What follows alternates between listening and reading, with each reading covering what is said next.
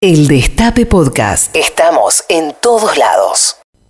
El Papa, en una cumbre de la Organización Internacional del Trabajo, eh, dijo algo así como que la propiedad privada no es un derecho absoluto, es un, es un derecho secundario, ¿sí?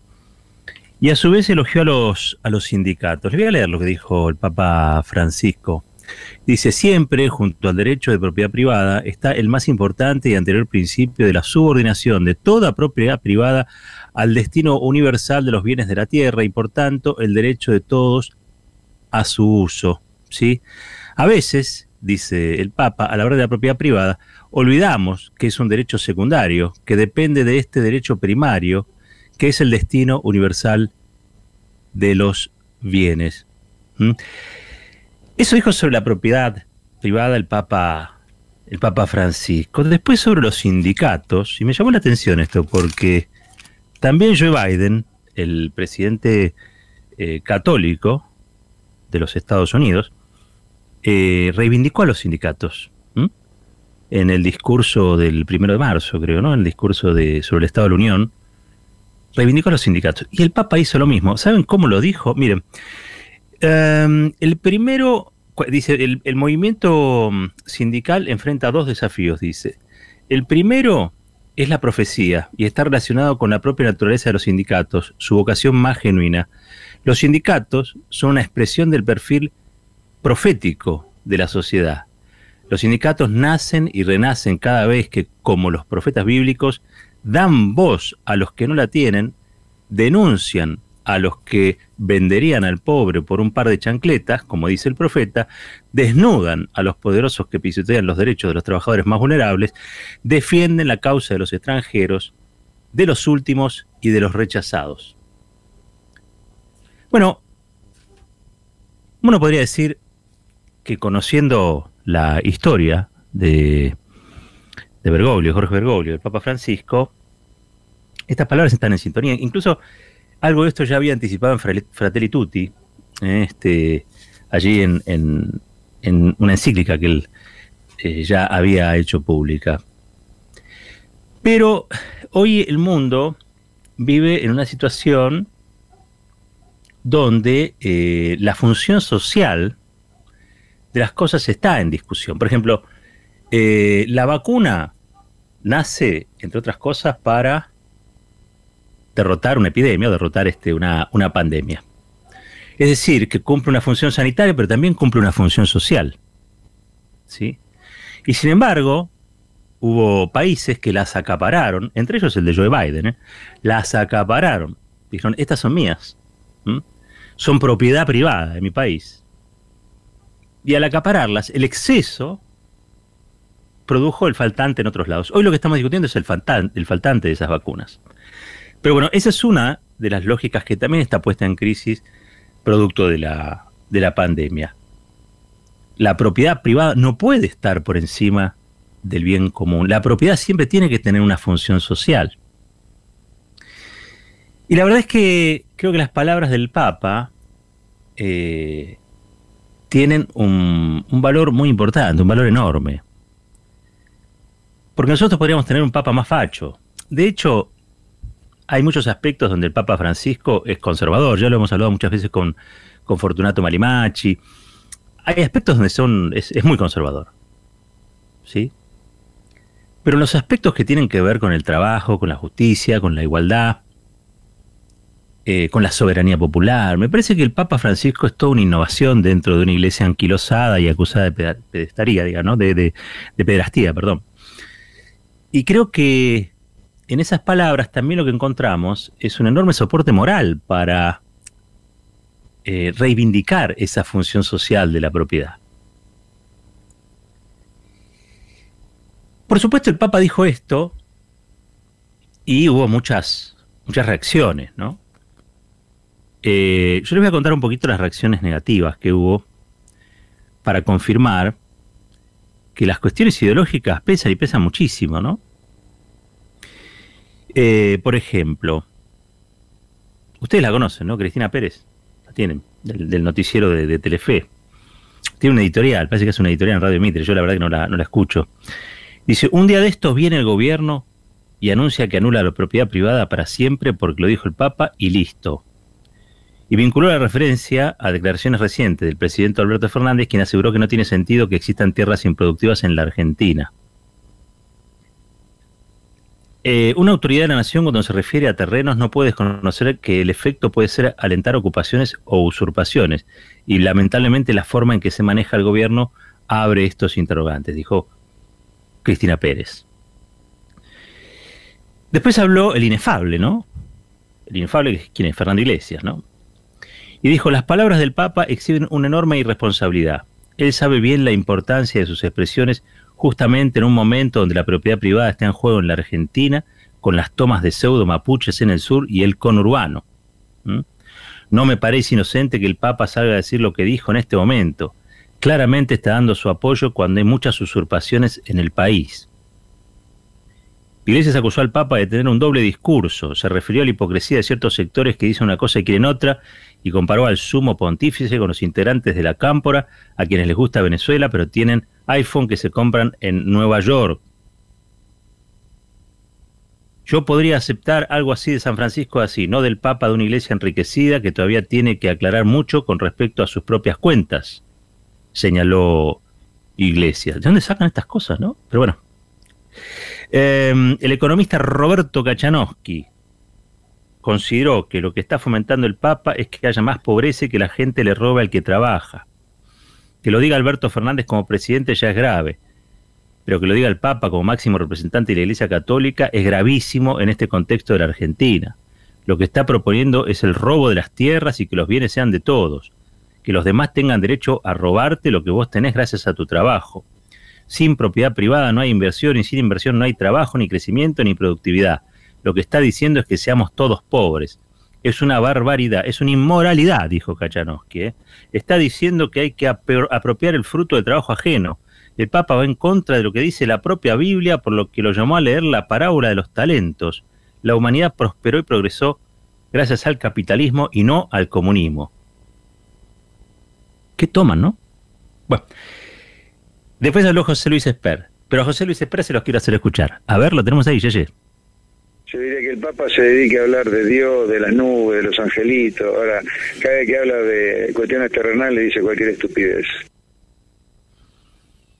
José Luis Espert dijo, dijo de lo que dijo el Papa. ¿Sí?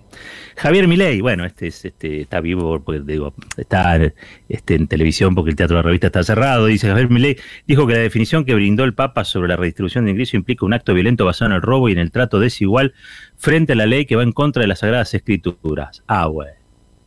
Ah. Eh, y así otros, ¿no? Que salieron a, a cuestionar lo que lo que el Papa lo que el Papa dijo. Vamos a hacer un poquito de historia, vamos a hacer un poquito de historia. En 1949 se consagra una constitución, la impulsa Sampay, este, Arturo Sampay, y allí estaba claramente dicha que la propiedad tenía que cumplir una función social. Es una constitución derogada por un golpe de Estado, el golpe del 55, la, la fusiladora, eh, y que estaba basada en criterios de época que tenían que ver con lo que se denominaba el constitucionalismo social. Por un lado se asignaban derechos sociales, ¿sí? y por el otro lado, eh, como en este caso, se ponía en cuestión la propiedad privada como algo absoluto. Em, primero vamos a aclarar algo, digamos, no, no, no estamos promoviendo nada de lo que dicen estos señores de la, de la derecha y también de la ultraderecha en la Argentina, ¿no? Pues esto tiene un catálogo que es un catálogo global, donde hoy la discusión vuelve a ser primitiva, así primitivas como son ellos, así como, cuando uno lo ve a Asper, cuando uno ve a Milley, ese primitivismo es un primitivismo también ideológico. Entonces, este, para ellos hoy, como ocurrió en Madrid, como ocurrió o como ocurre en Estados Unidos con Trump frente a Biden, es eh, libertad o socialismo, libertad o comunismo, sería este, la, la tensión que existe en el mundo. Y y la verdad es que son peligrosos porque creo que las palabras del, del Papa no apuntan a ninguna de las cosas que ellos promueven. Acusar al Papa de ladrón, de alentar las usurpaciones, de lo mandan a leer la Biblia, Eh, yo la verdad que a mí me sorprende, me sorprende mucho. Pero bueno, es verdad que el, Papa representa para los sectores de conservadores locales un problema. Porque es un papa que se le sale, se le desencaja, ¿no? Es, es un papa que no tiene la característica eh, que tenían sus antecesores, ¿no? Por el contrario, es, un papa que tiene un profundo sentido social y es un papa que, entre otras cosas, propone una discusión. Y, esa discusión eh, tiene que ver con cuestiones que son, en, en, el orden de prioridades, están unas por encima de otras. ¿sí? Esto no implica ir a sacar la propiedad a nadie, la tierra a nadie. No, no, no, no pasa por ahí. Absolutamente. No pasa por ahí. Pasa porque la propiedad tiene que cumplir una función social. Vos puedes tener, eh, propiedades ociosas por una cantidad de tiempo, pero no lo digo yo, lo dicen las leyes. ¿eh? Ahora se empezó a discutir algo así porque dicen que en Avellaneda, pero digo, esa ley existe, es una ley del 2013. Todo, todo, todo inmueble ocioso que después de un tiempo este, no registra pagos y se mantiene como tal, este, puede ser expropiado, puede ser este, puesto, puesto a, a, ser un terreno donde se edifican viviendas, por ejemplo, o este, emprendimientos productivos. Esa hay una ley, es del 2013, estamos hablando de algo que sucedió hace ocho años. Pero bueno, no importa, se, se enojan ahora porque claramente están tratando de llevar la discusión a otro terreno. E insisto, es un terreno de disputa ideológica donde ellos representarían la libertad y Alberto Fernández el comunismo y el Papa el comunismo. Una cosa eh, estrambótica, sí, estrambótica. Pero no por eso eh, menos real. ¿no? Digo, yo me fui a buscar, no me fui a buscar ni, ni, ni, al, ni al grama, ni me fui a buscar, mire, ni siquiera me fui a buscar a página 12. Me fui a buscar a un, a un, a una plataforma que está subvencionada por el Departamento de Estado, por la Embajada Británica, por la Cámara de Comercio de los Estados Unidos en la Argentina. Ustedes lo conocen, quizás se llama Chequeado. Chequeado.com. Y ahí encontré que esto que dice el Papa, la función social de la propiedad, en la Argentina fue reconocida, obviamente, por la Constitución de 49, pero actualmente tiene jerarquía constitucional. ¿Sí? O sea, esto que dijo el Papa está en la Constitución argentina.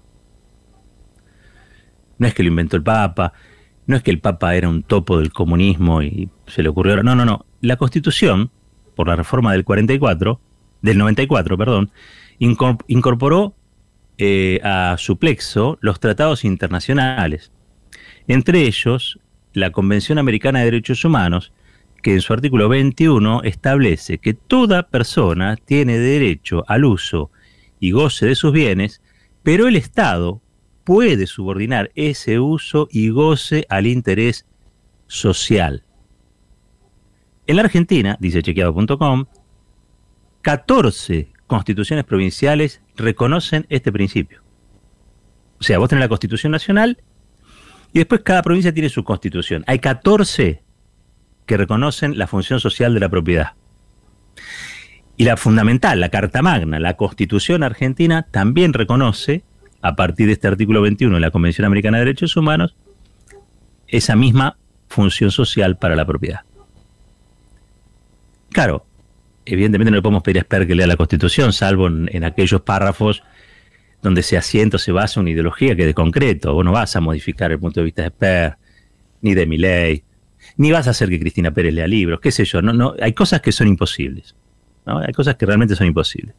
Y en esto me parece que valía la pena ir a buscar esta, e, esto, esto mismo. Este, a un sitio que no pecara o no fuera o no pudiera ser señalado como un sitio que pone en riesgo la propiedad privada, por todo lo contrario. Más bien defienden el, principio de la de regulación del mercado, la libertad del mercado, y también son defensores de la propiedad privada. Ahora, la propiedad privada, insisto, como dice el Papa, es un derecho secundario. ¿Sí?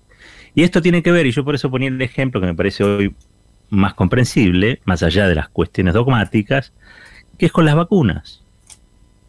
Eh, la verdad es que si hay una persona que tiene 10 vacunas, sí, y hay 10 personas, cada persona tendría que tener una vacuna. Eso es lo que hace el Estado, garantizar que cada uno tenga su vacuna. Ahora, si aparece ahí diciendo las 10 vacunas son mías y para ellos no hay ninguna. Bueno, hay 9 personas que se van a quedar sin vacuna, probablemente quedan expuestas al virus y probablemente se mueran. Allí es donde el Estado tiene que velar por la función, la cuestión social, ¿no? Velar por esos derechos. Y eso es lo que a veces se resigna. No es tan terrible. Mire, yo voy a explicar quizá el, ejemplo más claro. Vienen y hacen una autopista y en la autopista tienen que pasar por determinado lugar y expropian a los propietarios y pasa la autopista. Y no se cayó el mundo, no es que este, marchamos todos a partir de ese momento al comunismo fatal y, tantas cosas. No, nada que ver. Es que la autopista, por una cuestión de mérito, oportunidad y conveniencia, tendría que, tenía que pasar por ahí, no tenía que pasar a 10 kilómetros.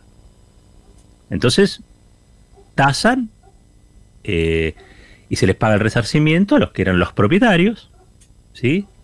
Y pasa la autopista. Y a partir de ese momento la sociedad va y viene y llega más rápido el trabajo, o va al trabajo más rápido. Los padres se reencuentran, las madres se reencuentran antes con sus niños o sus niñas. Digo, no necesariamente hay que ser este, comunista para decir esto que dijo el Papa. Si no, el Papa no lo hubiera dicho. Porque el Papa comunista no es. Podrá ser peronista, justicialista, hincha de San Lorenzo, pero comunista el Papa no es. ¿Sí? Y, me parece que los que los irrita es que los expone. Yo creo que lo, que les molesta del Papa es que los expone desde una institución conservadora como el clero, en este caso el, Vaticano, expone a los que representan quizá este, la parte más odiosa de la reivindicación del capitalismo extremo, de la concentración de riqueza, del darwinismo, porque a fin de cuentas se trata de eso. ¿No? Este, que, el más fuerte este, por, selección natural quede vivo y que el otro, bueno, se lo, se lo coma la historia. Eh, si fuera por ellos el Estado no tendría que existir, pero si no estuviera el Estado, y esto me lo pregunto, ¿quién velaría por la gente? Miren, el otro día estaba leyendo una excelente investigación de, de Ari Lijalad, dice, bueno, yo la verdad que fui a buscar los, papeles, estaban, digo, la, información es pública hasta que fui a buscar, ¿no? No hice grandes cosas, sino que fui a buscar al sitio donde estaba la, data. El señor eh, Velocopit, que sale a defender este, su negocio privado, ¿no? La propiedad privada. Em, el señor Velocopit, Claudio Velocopit, que a, su vez es el propietario, uno de los propietarios del Canal América y, y, y lo usa de plataforma para defender eh, la medicina privada, ¿no? Al fin de cuentas ese es su negocio. Eh, repudia la reforma sanitaria que no conoce, eh, diciendo que es este, una mayor intervención del Estado. De la intervención del Estado, la mayor presencia del Estado en la economía, al comunismo, para esta gente hay 50 metros, no más que eso. Ahora, el mismo Velocopid, en plena pandemia, cuando tuvo que pagar salarios, no los pagó de su bolsillo, se los tuvo que pagar el Estado. ¿Cómo es? ¿Te interesa el Estado para pagar salarios? Pero después cuando el Estado quiere ordenar, regular, charlar con vos para ver de qué manera se puede dar mejores prestaciones sanitarias, porque la pandemia ha desnudado que invertimos un montón de plata en salud y tenemos un sistema de salud que podría ser muchísimo mejor. Y han aflorado sus falencias su mala organización, su falta de coordinación, tenés tres subsistemas, esto ya lo hemos hablado acá, las obras sociales, las prepagas, el, lo que es la, salud pública, bueno, todo eso tiene que coordinarse mejor, punto. Yo siempre lo digo con un ejemplo muy concretito, este, a cada lugar que vas tenés que estar llevando tu, historia clínica, porque no están centralizadas. Eso tendría que centralizar el Estado. Vos vas a cualquier lugar, te atendés, te dicen señor el documento, le das el documento o eventualmente alguna clave que puedas tener, no sé, como en el, como en el cajero, y alguien tiene que tener acceso a tu historia clínica. Y no acá, acá se niega la gente con los papeles, con los estudios, con los documentos, con esto, se le perdió el papel, ah, no, vuelve a la otra semana. Alguien tiene que pensar en la gente. Bueno, si no lo hace el Estado, evidentemente, no lo van a hacer los otros actores del subsistema. Y el Estado es el que tiene la responsabilidad. Entonces, Cuando Velocopit no podía pagar salarios, el Estado puso 700 millones de pesos, escuchen, ¿eh? 700 millones de pesos para pagar salarios del grupo Velocopit. Y ahora Velocopit dice, no, pero yo no quiero que el Estado venga y me audite, no quiero que me coordine, no quiero que haya intervención del Estado, no quiero nada del Estado. ¿Cómo es? Querés cuando te conviene y cuando no querés, no, querés. Estas cosas hay que blanquearlas. Yo creo que las discusiones en la Argentina tienen que ir a un estado de conversación más productivo. Pero bueno, está esta reacción, esta cosa picante, ¿no? Este picoteo. Habló el Papa y le sale a contestar experto. Entonces, tenemos en, la, televisión dando opiniones personajes que antes eran como Milei, insisto, teatro revista. Este, y, le pido perdón a Nelly de Lobato, qué sé yo, pero son, son personajes este, que, insisto, representan la parte más odiosa de un pensamiento que cuando no está conducido, cuando no está explicado, cuando no está contenido dentro de las normas democráticas, puede ser muy peligroso. ¿Por qué digo esto? No porque haya un pensamiento más peligroso que otro. Es que ese pensamiento es sobre doctrinas económicas, pero también sobre filosofías individuales. Las personas, la ciudadanía, una forma de organizar las cosas que a la Argentina le ha resultado pésimo. En la Argentina cada vez que se aplican esas ideas, a todos nos va mal pero incluso le va mal hasta, hasta yo te diría, a aquellos que se llenan la boca reclamando libertades, eh, desregulaciones, defendiendo la propiedad privada, este, como si fuera este, algo sagrado, cuando lo sagrado es otra cosa. Lo sagrado es la persona. Yo la verdad que diría, bienaventurados los que no odian. Bienaventurados los que no odian. Y menos mal que tenemos un papa que señala estas cosas. Y por suerte hay gente en el mundo que lo escucha más al papa que a Milley, o que a Sper, o que a Kachanowski. Y después es muy gracioso, ¿no? Porque algunos dicen, el papa dice esto porque escuchó a Fernández el otro día. ¿A ustedes les parece que el papa va a estar escuchando a ver qué dice Alberto Fernández para después apoyarlo? ¿Ustedes creen que realmente el papa está atento en el día a día a ver qué es lo que ocurre aquí en la Argentina? Y que solo dice estas cosas para irritarlo a Fernando Iglesias, tan importantes se creen, insisto, tan importantes se creen. Yo creo que estos grupos están como sobre, bueno, siempre digo sobre representados, ¿no? Porque hay como una sobredimensión de opiniones como estas que son improductivas. Realmente. A ver, eh, todo lo que costó votar, convencer a los diputados, a los senadores, el aporte solidario de las grandes fortunas, eh, todo lo que costó.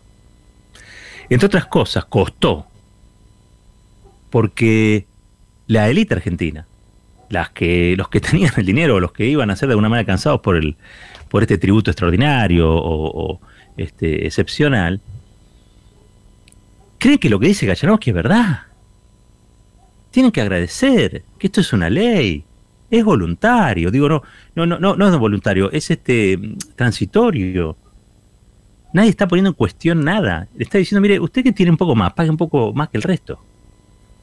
Porque hay un principio que también es más importante, es el principio de la, de la solidaridad. El que más tiene, más paga y usted va a poder seguir siendo multimillonario, que era una de las cosas que siempre se le decía a los que estaban alcanzados por el aporte. ¿Y saben qué? Se les cumplió, nadie dejó de ser multimillonario por pagar el aporte solidario. Ahora, se puede discutir en el marco de la crisis pandémica si aquellos que dicen, por ejemplo, no, las patentes de las vacunas son mías, mías, mías, y estemos con todo este tiempo transcurrido y con la cantidad de muertos que tenemos, y ese derecho sea superior al derecho a la vida. Bueno, a mí me parece que el Papa está en lo correcto, digamos, ¿no? Sintoniza con la realidad. Esa es la sensación que a mí me, que a mí me, me, me da. Y cuando veo los que reaccionan, cuando veo los que salen a criticarlo, me parece que estoy todavía más de acuerdo con el Papa. Mucho más de acuerdo con el Papa. Pues yo no sé qué hará el Papa por la humanidad. Entiendo que se preocupa por la inmigración, por, los excluidos, ha sido muy crítico de la globalización financiera. Yo no sé qué es lo que va a hacer o qué va a terminar resultando de este, este papado. Lo que sí sé es que hay algunos que hacen mucho daño con ideas que atrasan muchísimo. Nos llevan a una época a la que no tenemos que volver. Esa época en la que el hombre era el lobo del hombre. No podemos volver a ese, mundo. Tenemos que hacer un mundo mejor. Y no lo vamos a hacer criticando al Papa. Eso es una de las tantas maneras de perder el tiempo. Esto es fuerte al medio. El Destape Podcast. Estamos en todos lados. El Destape Podcast.